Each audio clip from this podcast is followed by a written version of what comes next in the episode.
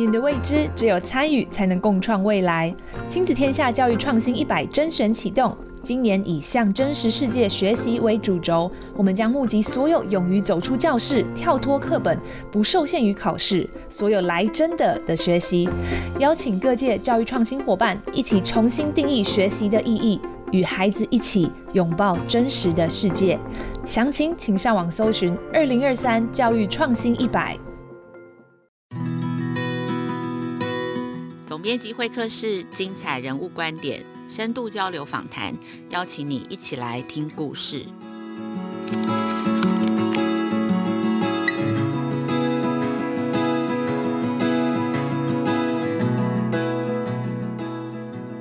各位亲子天下和翻转教育的听众，大家好，欢迎收听这一集的总编辑会客室。我是代班主持人，亲子天下媒体中心副总编辑苏岱伦。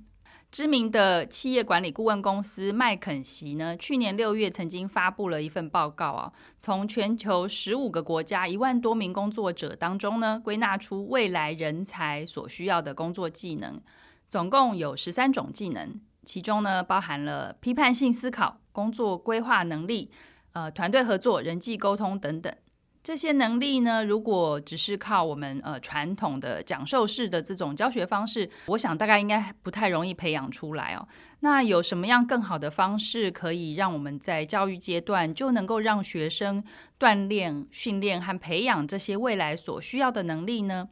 呃，亲子天下三月号刚热腾腾出刊的杂志封面故事呢，就介绍了一个。呃，它不算是最新，可是呢，现在却格外需要的一种教学跟学习方式，叫做专题式学习 （PBL，Project Based Learning）。那或许呢，这一套方法是可以有办法让学生呢，可以很真实的、很扎实的学习到这些能力哦。那我们三月号的封面故事的标题呢，就是叫做“玩真的学更深”。我们在做这个封面故事的时候，很多同事都跑来跟我说：“哎，真的很喜欢这个标题。”嗯，想想看，可以用玩的，然后是来真的，而反而又学习的更深，这种乐趣哦，真的是非常的令人向往。那我们这一次的封面故事呢，呃，亲子天下的总主笔、主编、记者，还有跟随着一群的老师们呢，我们一起到了美国的呃 High Tech High 学校去观摩取经。这个 High Tech High 学校，我稍微简单的介绍一下它的背景哦。它是一所在美国加州的一个公办民营的这个学校群哦，它所谓是一个校群的概念。那它创办大概有二十多年，是在千禧年创办的。从幼儿园呢到高中，目前这个校群总共有十六所学校，然后有六千多名的学生。那这个校群呢，它最大的特色就是它全部的学校都是采取 PBL 专题式学习的这种教学方法。那其实亲子天下也不是第一次去参访这一所学校，我们在二零一六年就去过，然后这一次又在跟着老师一起去，而且呃更深入的在那边待了好几天，也参加了老师举办的工作坊，所以对于在 hightech 实施的这个呃专题式学习又有更深刻的一个观察。那我们今天呢邀请到的来宾呢，也是去年底教师参访团的一个成员哦。这位来宾呢，他在国家教育智库国家教育研究院呢是研究员，那也对教育政策有很深刻的影响力，尤其是十二年国教这个部分哦。我们现在呢就邀请他来为我们分享这个第一手参访心得跟观察，还有呢呃 PBL 专题式学习跟台湾教育现场的一些关系。那我们现在就欢迎国家教育研究院的研究员、十二年国教新课纲推动专案办公室执行秘书洪永善老师，请永善老师跟听众朋友打声招呼。嗨，主持人戴伦，还有呢线上的听众朋友，大家好，我是永善。哇，老师的声音真的是非常的好听哦！谢谢。因为老师以前是学音乐的，是音乐老师。那首先呢，我就先让听众来多认识一下这个永善老师。呃，永善老师其实非常的资深，他在教育圈，我想应该是没有人没有听过他的名字哦。在这个国教院应该就待了十四五年，而且在国教院之前还教了国小，教了十九年的经验呢。我想说，先请永善老师可不可以先简单介绍一下目前在国教院院负责的工作的大概有哪些，让我们听众了解一下。是，其实教育圈非常优秀的人才非常的多啊，很开心呢，能够跟大家一起工作。那么在过往十九年的国小教学经验，让我学习到呢，怎么样子能够呢，跟家长还有跟孩子呢一起从中去呢共同学习哦。那进入国教院呢，目前我担任的工作呢，应该是呃我在课程及教学研究中心担任研究员，从之前啊也担任过中心的主任。就是这一波在一零八课纲的研发过程，我们从基础研究一直到呢研发，那现在呢主要也是在看看呢这个十二年国教课纲在实施上面的一些呃状况如何，以及呢怎么样子来规划呢更前瞻的未来的整个课程方案啊跟教学的策略。那目前这些都是我所关注的。那尤其呢我呃特别关注像这次的 PBL 自主学习，还有呢美感教育。啊，都是呢，在我的啊学术研究的领域内是，所以我们其实现在呃一零八课纲上路这些呃课程的内涵跟规划，先前应该都是永山老师在带领，跟这个很多的伙伴一起来做研究跟开发出来的。我觉得台湾很了不起的地方，就是说呃。很像感觉不是谁带领谁，而是说一个政策它需要呢纳入民主的意见，然后让研究的人员跟实务现场的人跟政策的决策者一起工作，所以我们是一个 team。我们说大家这个课纲本身就是一个呢这个社会集体运动，那这种运动呢是带来更好的教育的一个运动。我觉得很开心能够参与呢这一次的课纲的整体的研发跟实践的过程。是刚刚有。山老师提到说，可以让教育来得更好啊。那其实我们今天在每次在呃做这些教育的议题跟活动的时候，我们有一个主打的一个 slogan，就是让更好的教育来得更快。所以今天真的很开心，邀请永山老师可以呃跟我们分享去美国的一些参访的一些心得啊。那我接下来就想问一下，就是这一次呃呃，就是这么大一团一起去美国，然后去参访 High Tech High 这个学校，它的这个最初的缘由是什么？然后可以帮我们介绍一下那个 High 可以看是什么样的学校吗？嗯。这次的参访呢，其实非常感谢呢，就是诚志的基金会，还有呢研华文教基金会在组成这样子的参访团哦。那参访的一个缘由，呃，主要是看到呢，整个未来人才培养的能力的趋势呢，更希望能够向真实的世界学习嘛。哦，你要学得深，你要玩得真，我觉得还蛮喜欢这次的主题哦。嗯、PBL 呢是一个蛮具体可实践的一个呢方式哦，所以我也接受。做了这样子的邀请，一同呢前往了加州圣地亚哥。那诚如刚刚戴伦呢在前面有谈到呢，这是一个呢呃特许学校。所谓特许学校呢，它就是有点类似公办民营，也就是它透过呢由州政府立法来做补助，然后让这个有理念想要走实验啊的一些呢教育团体、非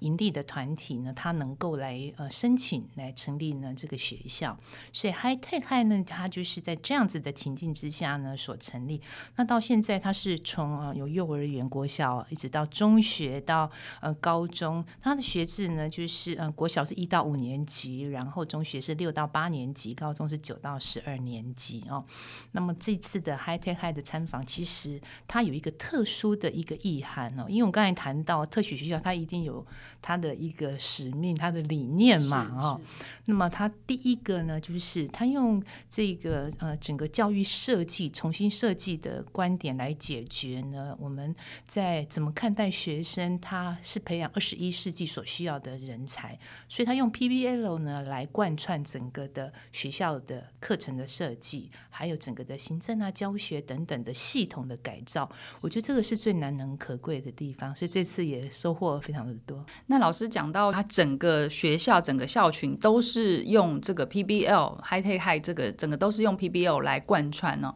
这个我们就让我们非常的好奇，就是您在那边当地看到他们所谓的就是这个专题式学习 PBL，他们在课堂上面是怎么样实际去规划执行，就是包含从老师可能要怎么样备课，然后怎么样呃让学生来练习，他需不需要先有一些学科上面的教学，或是呃先备知识这些，这个我们非常好奇。啊，当然我们谈谈谈的这个 PBL 专题，它还是呢需要有呢基本的一个学科的知识来当做他的支持，然后他才能够应用嘛，在真实的世界当中呢，去呢做专题的学习哦。所以呢，啊，比较特别的呢，就是因为这个学科太多，如果太零碎的话，他可能就没有时间来然后做这个玩的真学的深这件事情哦。所以呢，在整个的一个呃愿景的凝聚，还有呢，在课务的这个规划上，我们可以看到，就是每个年级呢，它呢两个班，然后由四位老师，然后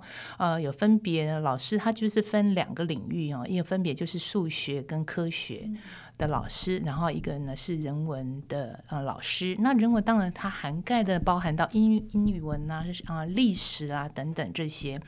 这个老师呢，他就会带领呢这个呃两班的学生度过了他们的一个 学期，所以他们的关系是非常紧密的哦。那这样子的设计呢，就是他可以呢在充实他的基本的数学，然后自然、人文、社会等等的基础学科的这个知识能力的之后，他们会开始。做一些想象一些小的专题，或者是一个比较他们称为 ambitious project，就是比较有野心、比较长的一个呢大的专题，它可能需要有呃全班一个学期来做。譬如说他们的独木舟的计划，或者是参加那个 NASA 的这个呃一个方案、实验的方案等等哦。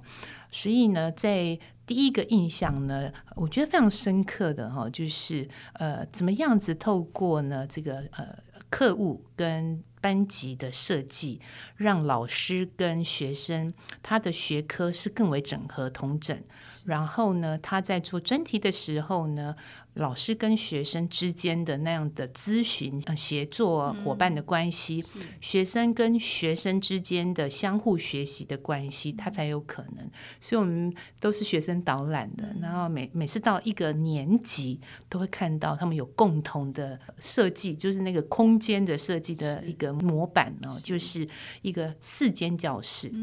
然后呢。前面就有一个好大的那，共同的生活空间，叫 common room，就像我们客厅一样。是是。那客厅就会有什么？可能就是会有那个微波炉啊，有沙发呀，有书架等等。是。那我就问到说，哎，那呃，你们这个。每个年级设计都不太一样啊，哈，那到底是谁来为你们设计的？那学生就说：“那我们自己设计的啊，啊，那我们就是希望能够营造出啊，我们希望共同空间可以有，可以呃一起读书，可以一起讨论，所以我们就会设计成这样子。但是有一些他就说：哎，我们呃这个其他的年级呢，我就搞不懂，说哎为什么他们呢 会是这样子设计的这么简单呢？这是学生他的他自己的一个反思，不过也尊重他们啦，反正这是。他们的设计啊，然后我又很好奇了，那你们设计完，你们怎么会有能力来把它建造出来？然后说我们就会跟学校来提这个方案，老师会跟我们讨论啊，然后老师呢觉得说这个可行，然后我们呢也达成了这样子的设计的一个共识，学校他就会负责把它实现出来。所以我觉得整个学校的设计有一个蛮大的理念啊，就是说让每个孩子他在学习过程当中呢，他是能够在。呃，参与的、讨论的，是是是，我觉得这是很重要的。我觉得很重要，也非常重要。因为你想象，就是这个空间，假设是孩子自己喜欢的、自己设计，那他就更想要待在这个空间里面，然后去做刚刚讲的，就是学习跟讨论。这，所以这个真的是非常的棒。那刚刚老师有提到，就是呃一些就是他们专题式学习，我在想说。呃，您去参观，呃，有没有一堂让您印象最深刻的课？然后他们是怎么样子去实施的？这样子可以给我们介绍一下。嗯，好。那如果各位呃啊听众呢对 High Tech High 有兴趣的话，可以到他们的网站上面，嗯、里头有非常多学生的 project。他们的一个历程，还有他们的成果哦。那么在我们参访的过程当中，一一堂呢最深刻的课哦。那么我我必须说，我们并没有呢一堂完整的一个听课，嗯、但是我们进行的都是用一个走呃走课的方式去，然后整体的去看哦。嗯。呃，我觉得印象最深刻的呢，是一位老师，他是物理老师呢。嗯、然后呢，这位老师他跟历史老师一起合作，然后他们在做的主题呢，就是做椅子这件，做设计椅子，哦、然后并把它做出来，用木头真的实际做一台，对，实际做出来。嗯当我走进那位老师的教室的时候呢，我看得到的呢，就是哎，物理老师。这间教室好特别，因为有很多的呢，都是我们所熟悉的呢，就是要做手工工艺课的工具，嗯、就是我们现在的生活科技的这些工具啊。呃，还有一艘好大的真实的独木舟就挂在墙上，嗯、老师说那是前几年他们的 project 啊。嗯然后老师说，其实我们这堂课呢，我们先从这个呃这个宇宙大爆炸这个理论开始哦，然后呢去探讨。这个我们所生存的宇宙它是怎么样的？呃，怎么样形成的？然后从历史的角度呢去切入，然后呢，希望孩子他能够呢，呃，在进入到呢，在这个呃历史在呃过程当中的一个呃文明的一个呢进展，嗯、然后呢，具体把它化为呢，就是有没有可能用一个物件来去呈现出啊这个文明进展的这样子的一个过程哦。那后来呢，就是他们讨论的结果，就说，哎，他们学了这个之后呢，他们打算做椅子，嗯、然后他就是把椅子设计的过程，请学生设计出来，然后把它拍成了动画。嗯，好，然后我真真实看到他们拍动画的那个也非常简单，就是那种停格梦，停格，对对对对对对，然后呢就。一组学生啊，其实他们都在外面，嗯、就是直接操作这个，就是在坐椅子。嗯、然后我们同行的人，当然第一个就会想到安全性啊，所以都没有老师这边看，万一割伤了或者怎么样会？这是多大年纪的孩子啊？这是中学，中学是在国中，真的就是像老师讲我们生活科技课里面的那个。哎，对，但是是他们在做的是这个 project，可是你们想的是一个物理老师，可是历史老师他们在一起带领着，就是我。学了这个之后，后然后再向外延伸他们想要做的 project 啊。那这一堂这这堂课呢，让我感受到的呢，就是一堂呃一个学校的空间啊，哈，其实它呈现出来的精神，教育的精神。那从独木舟，从这些工具，从老师他对于教育的渴望，他对于他的这个呃所教授的学科跟学学生的 project 那种谈的那种深度。他真的真实的不是只有去读宇宙爆炸理论而已，是是是，而是把理论读完之后提问，提问之后连接到历史的文明的进展的历程。那进展历程有很多的一个呢文件啊、物件啊、物质文明啊、精神文明等等，那怎么样子去转化成他们愿意、他们想要做的一个专题？我觉得这个历程呢，从那个老师，我觉得他的热情永远让我印象非常的深刻。他非常有热情，而且他的他的整个的呃教室。所呈现出来的那样的精神，还有学生他在坐他那个椅子那种自信，他觉得说，我们当我问他说，哎，老师有没有需呃要不要注意安全？有没有老师会提醒？他说老师第一堂课就会提醒我们，接下来就我们自己来，这个要自己负责啊。对，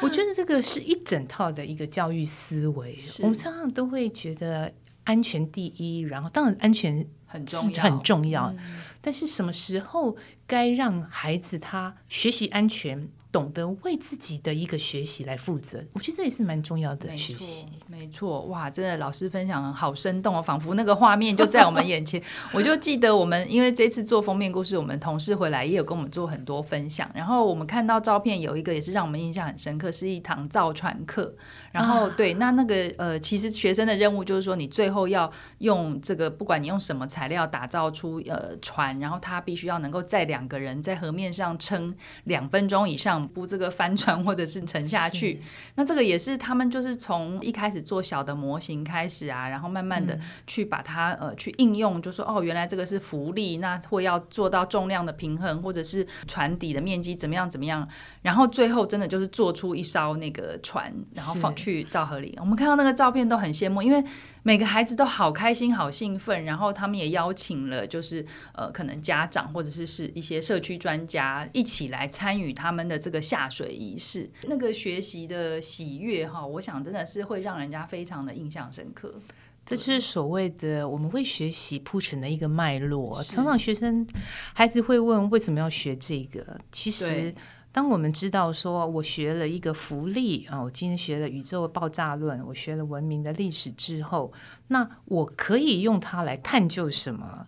然后或者是创造什么，或来实验什么，嗯、像你刚才谈的那种船啊，嗯、其实呃，它有在地性啦，因为我们知道圣地亚哥有山啊，有河流等等啊，哈、嗯，它也在这个美墨的边境，有它独特的一个文化跟人文的气息，所以我认为它啊，PBL 如果说呃，不管是在呃世界哪一个国家，或者在台湾的任何一个地区教室。都有呢，实作的可能，尤其是一零八课纲本身也是非常强调呢，嗯、这个专题、主题、议题导向的这样跨领域同整的学习哦。那但是它的在地性是蛮重要，嗯、不是直接搬过来，而是说它怎么样能够运用呢在地所关注的课题。嗯、那老师您自己觉得就是在那边呃看到他们做这个 PBL 可以做到这么深入哦，您觉得这个成功的关键是什么？因为其实像 Hi-Tech-High 它也不是私立学校，它其实就是。公办民营，所以它收费是呃，就是公校的一个收费。我就很好奇，怎么样子才能够有条件可以办出这样子的这种学校？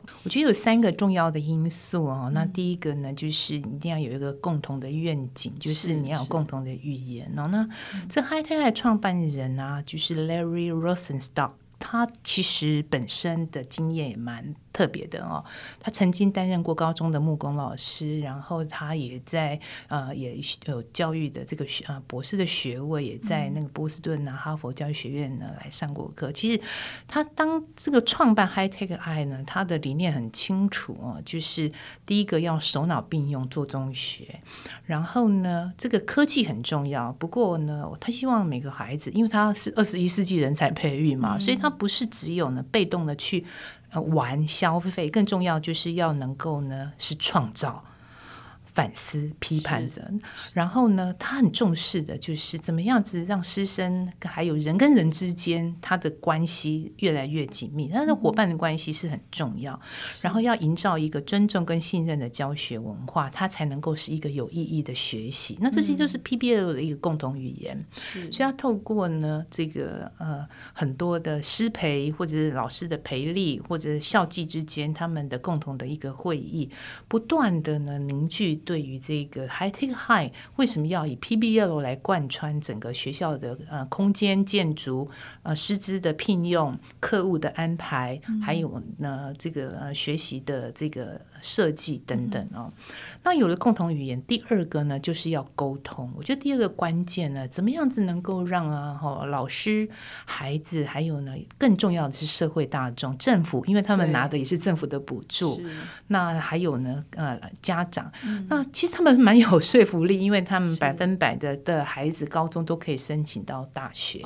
但是大概有近八成的这个孩子他是可以呢完成四年的大学的学位。嗯、那跟其他的这个在地的高中比较起来，对。这样子的一个呢成效其实是蛮令人惊讶的。是是，这个这边要补充说明一下，因为美国的高中生升大学的比例不是像台湾这么高，因为我们台湾现在已经是全入时代了，啊、就是 少子化，好像每个人都可以分配到一所这个大学的机会，但是在美国其实这个比例不是这么高，所以刚刚老师提到说他们有呃百分之百的学生都可以申请到，而且还重点是他没有辍学，他念念完的有八成，对，念完四年的有八成，这个对于其实呃我相信很多那个就是他可能只有能力念公校的家长是非常非常有吸引力的，所以家长就踊跃啊去报名啊，听说他们要抽签是不是？因为报名人数。啊，大概五倍嘛，那你要五倍，你就要抽签。哦、可是他为了确保他们一个理念叫公平，因为毕竟是公办民营，他要确保我抽签不会是呃。集中在某一区哦，对，所以他们就用邮递区号来抽签，嗯、然后确保呢，不管是你的呃各，因为你知道，在美国的学区，嗯、其实它就意味着这个家庭社经背景的一个不同，是是，所以他确保不同的这个背景的孩子，他都有公平的机会能够申请到呢 high tech high 的地方来入学。那第二个关键，我刚才谈到的，就是那种哦哦伙伴的参与，因为他必须要说服家家长，而且他他资料要公开透明，所以你可以看得到，就是他们会有这个年度的报告，然后来报告他们的，他们也有参加州政府的这个 所谓的学历检测，然后所以这些检测的结果，还有各项的这个评比的结果，他们也会呢公开呃来让家长都能够了解哦，所以这个是让呃。呃，伙伴啊、呃，彼此的参与它更重要。嗯、那我觉得这样子的一个第二个关键的因素呢，就会让学学生、呃老师跟家长跟社区呢，他会认同。嗯。那但是你认同之后，你要确保，就是说我整个 High 运作是可执行的。是，所以呢，他们就必须要透过一些机制啊，哈、嗯，譬如他们会有老师的共备机制，嗯、像放假的时候，嗯、或者是比较长的假期，嗯、老师他们就会集中在呢，呃，这个他们的，呃，有一个教师的会议中心，嗯、然后他们就会开始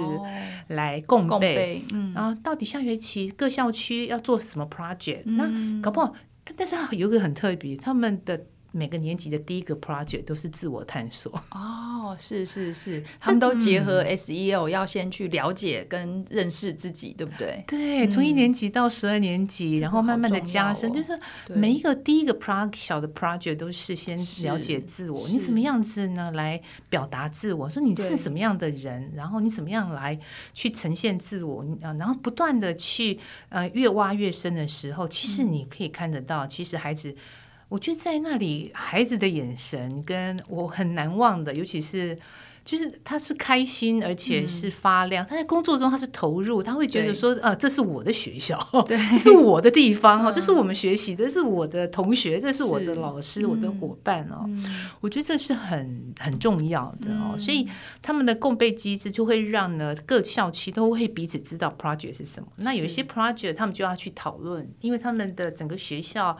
呃，用策展的概念来做一个学校的空间的一个规划。Oh, 我们知道说，走进一个学校，嗯、你就可以看到这个学校它的精神。嗯，那这个 Hi-Tech High 既然是以 PBL，PBL 也很蛮重要的，嗯、就是它最后的一个作品，嗯，成果它呃，它能够把它展现出来。是是是。那展现出来一个很重要意义，不是为了证明我有多棒，嗯、而是它要驱动让每个人来跟作品对话，来驱动进一步的学习。Oh. 是，是，所以当我展现出来的时候呢，其实一来的人知道说这个是今年或者是在这近几年来的 PBL 啊，他们完成的历程，他们是做这些事情，是，他就会感受到呢，整个的一个学校的设计，嗯、其实呢，它围绕在 PBL，它就会有了一个不同。嗯哼哼，那再过来呢，也就是他要有师培嘛，所以他 我觉得这倒也是蛮特别的。他们会有自己的这个成立研究所，而且他们可以对国际的老师招生哦。哦，就是他们呃有呃透过线上的授课，然后还有部分时间的实体到他们学校，他们学校是实际就提供一个学校的场域让你来实习，然后这样子呢来取得你的研究所的。学位，然后或者是针对于领导人的一个学位，他们也有提供硕士的这样的学程，然后也有针对呢 PBL 提供成人式老老师的一个呢培力，然后再过来，他们也会呢进行这个学生在这个执行过程当中，不断的透过对话去校准，他们每个星期都会各校区的主任啊，他们会定期开会。其实这样所有的三个关键，我觉得蛮最重要的，一定是第一个理念跟共同的语言要建立，对，大家都相信他。然后接下来第二个，你是公开透明，你可以在过程当中不断的去抛你的讯息，邀请对话参与。那那个伙伴还有归属感就会凝聚，然后我觉得第三个要确保呢，他在师培，他在环境，他在法规命令、经费，还有他的这个自己的评估的那套系统，它是可被执行的。是哇，听起来真的是一个非常完整的系统哦，绝对不是我们单一看到的说哦，老师呃，这课堂上怎么教？永善老师分享这三套，它真的是一个很完整的体系，必须要都能够这个面面俱到，它才能够就是 run 的这么好，确实要一个系统，所以我们嗯看 High Tech High，大家都会说哦，那他是做 PBL 的学校。可是我觉得我看 High Tech High，它是一个呢追求深度学习的学校。嗯、那它就是以呢、嗯、这个教育呃学校的这个教育设计是，然后用 PBL 来贯穿它的整体的理念，来实践它的教育理想。是是是。永善老师帮我们下一个非常好的注解。那接下来我就想要问问看，因为大家听到这么多很精彩，让人家一直哇 哇哇的这种教学的这个专题式学习的这个现场，我们就很好奇，就是说以您在呃台湾的经验跟观察，您觉得说这一套有没有办法在我们台湾的体制内教育也能够呃广泛的实施，以及就是说它可能呃跟我们的课纲啊有没有什么样子的关联，有没有什么样的空间可以让我们去做这件事情？是二十一世纪人才培育，是各国包含台湾我们共同的一个目标。所以一零八课纲的设计也是非常强调手脑并用，而且呢能够素养。所谓的素养导向，也就是刚才所谈，你一个学习要有一个脉络，所学要有能够应用的地方。那么基于学科的学习，你才能够呢去知道说，那我到底呢可以用来解决什么问题，或者是应用在哪个地方？所以 PBL 这种专题导向的学习，在课纲的设计呢比较明确的，然后就是嗯、呃，我们在国中小的校定弹性学习课程当中呢的第呃有一类就是你一定要做这一个跨领域同整型的这种专题主题议题式的一个探究，那这就是 PBL 的精神啊。哦然后呢，再来就是在自然领域跟社会也会特别强调哦，专题探究、探究实作那这些哦，事实上呢，这些呃，如果我们把它放在仅是校定或者是某些领域来做的话，其实是不够的，因为整个的素养呢，核心素养，你要培养呢，自我这个你能够自动呃自发互动共好，那要培养这样子的自主行动、沟通互动、社会参与的这个终身学习者的核心素养的学生哦，他就必须要要有能够从呃学到用，一直到探究，一直到怎么样能够表达，那怎么样子能够有更多更深入的去改变这个社会、参与这个社会的这样子的能力跟意识。所以啊，呃，课纲有这样子的精神。那我从 High-Tech High 呢学到的是一个系统观点，因为它毕竟有呃牵涉到呢，譬如说在呃整个学校环境啊，包含到课务的规划。我刚才也谈到说，它的领域是更同整了，然后它的师生的关系、课务的安排就更紧密了。然后整个的一个呢运作的这个组织更扁平，嗯，让这个老师他能够充分当老学生的 advisor，所以 每个学生其实他 advisor 的时间就很多啦，几乎每个老师都是，嗯，然后也可以针对他所的他的学习跟他的升学，嗯，无时无刻他们就是。都都能够有这样子的咨询的机会，我我所以我说，如果能够从一个呃教育系统的一个设计啊，然后来谈的话，其实台湾的基础已经有了，已经非常棒，嗯、很多老师都在做啊。嗯、但只不过说，他有的是做这个 problem based，毕竟它还是有差别，嗯，哦，不太一样。对，那呃，不管是做什么，我觉得大家都是呢强调，不是以知识为。本的填鸭式记忆式的学习，而是走向怎么样培养学生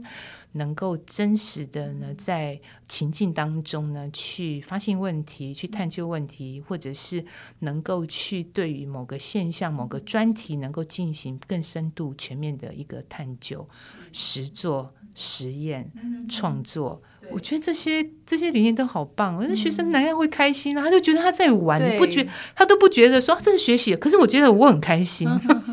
我记得印象最深刻就是呃，他们我们同事还有呃老师们有分享一个，就是 High-Tech High 在怎么样规划一个 PBL 的那个给老师参考的一个教学架构，其中他们有一题要老师回答，就是说。呃，你有什么样子的这个题目？学生因为要为了要做这个题目哈，为了要做这个专题，会驱动他每天都好想来学校做，每天都好想要投入这个专题。Uh. 就是你要把那个原因想清楚，或者说那是什么样，最后 drive 他们去投入这个事情想清楚。所以这个东西如果勾连钩子勾上了，其实你根本就不用做什么 push 啊，什么哎，怎么还不去念书，还不去干嘛的？他们自己就会很投入的在这个学习上面了。对，没错。所以啊，我说，呃，学校设计跟学习设计，然后它将是，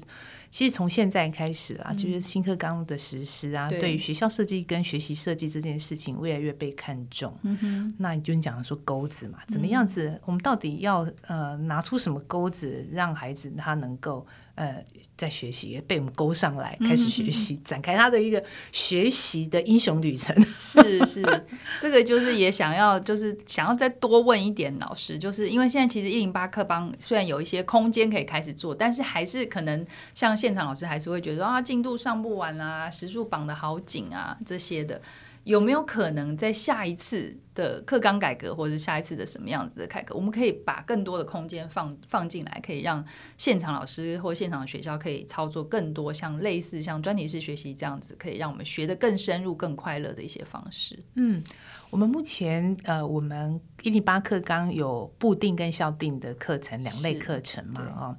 然后在呃课程的一个组织的设计上面，然后就是怎么样子。让啊、呃，老师其实都已经开始在发展所谓跨领域的统整的课程了。对，那这是进行式啊、哦。那我相信啊，哈，就是整个教育它其实呃课堂上面的一个改革，我们觉得从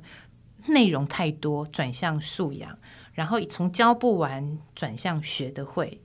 然后。呃，从考试导向的一个工具理性转向学习为本的一个未来人才培育，其实你会发现啊，其实社会慢慢有了这样子的共识。嗯、那只不过说我们在朝向那个共识的一个方法上面，它不可照进，因为每一步它都必须要能够啊，哈，一有伙伴，所以我们就是能够鼓励学校跟学校之间能够一起相互的有校群的概念，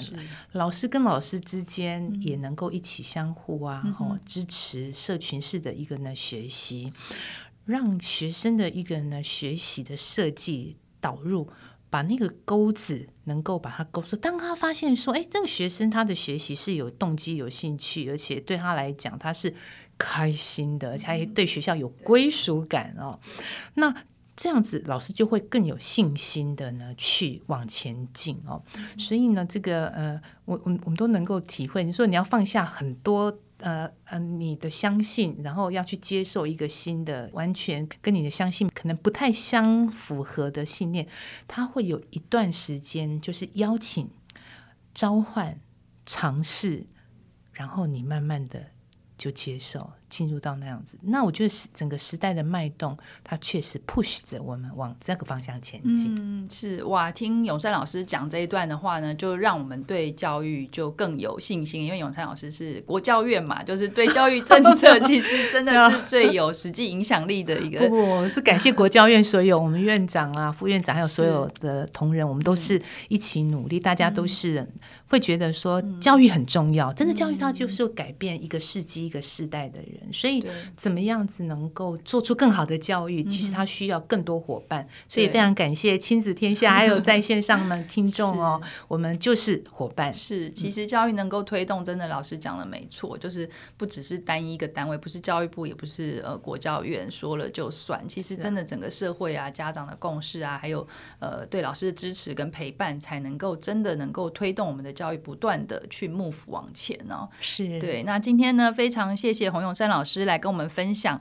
这个最新的赴美国教育圈参访的这个第一手观察，我们收获真的是非常丰富哦。那有兴趣对这个 PBL 专题式学习了解更多的听众朋友呢，都欢迎来参考《亲子天下》的三月号杂志。我们其实呃除了 High Tech 看，我们还去参访了另外两所学校，我们也针对了刚刚有聊到一些台湾的学校现场的案例，我们也做了一些报道。那这个时候，我也想要趁机来宣传一下，我们亲子天下两年一次举办的这个教育创新一百，目前呢也正在募集当中。这一次呢，也是以 PBL 的教学作为募集的方向，相关的资讯跟连接呢，我们都会放在节目的说明栏当中。亲子天下 Podcast 三月开播已经满三岁了，我们将以全新企划，更多的精选内容给关注教育教养的你，欢迎锁定收听。Apple Podcast、Spotify，请给我们五星评价。有任何对节目的许愿建议，都欢迎您在许愿池留言。我们下次空中再会喽，拜拜。